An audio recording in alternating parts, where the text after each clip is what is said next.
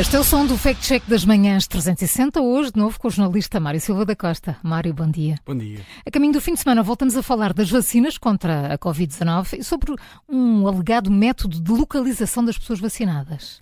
Conta-nos tudo.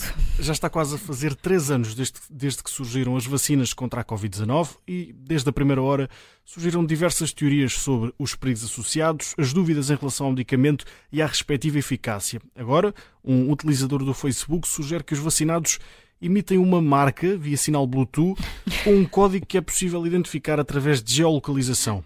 Isso pode ser muito útil.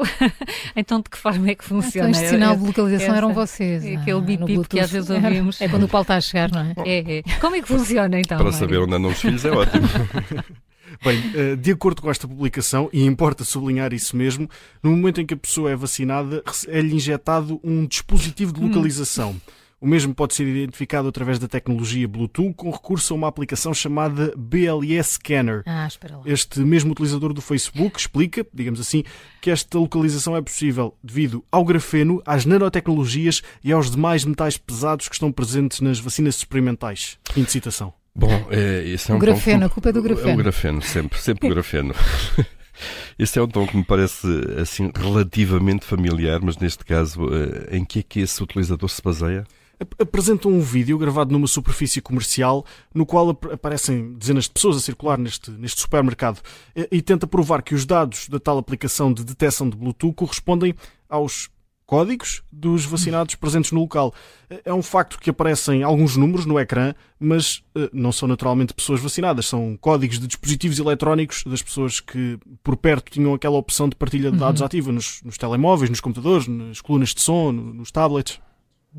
Olha, mas referiste há pouco uh, que é uma aplicação, é real? Sim, sim. É, a aplicação existe mesmo, a BLS Scanner. É uma ferramenta desenvolvida para profissionais, mas que também pode ser uh, usada por meros utilizadores normais, por assim dizer, que querem encontrar dispositivos via Bluetooth, que eram, no fundo, os dados que apareceram naquele vídeo que acompanha a publicação nas redes sociais. Portanto, nada relacionado com vacinados contra a Covid-19, não é, Mário? Estranhamente de todo.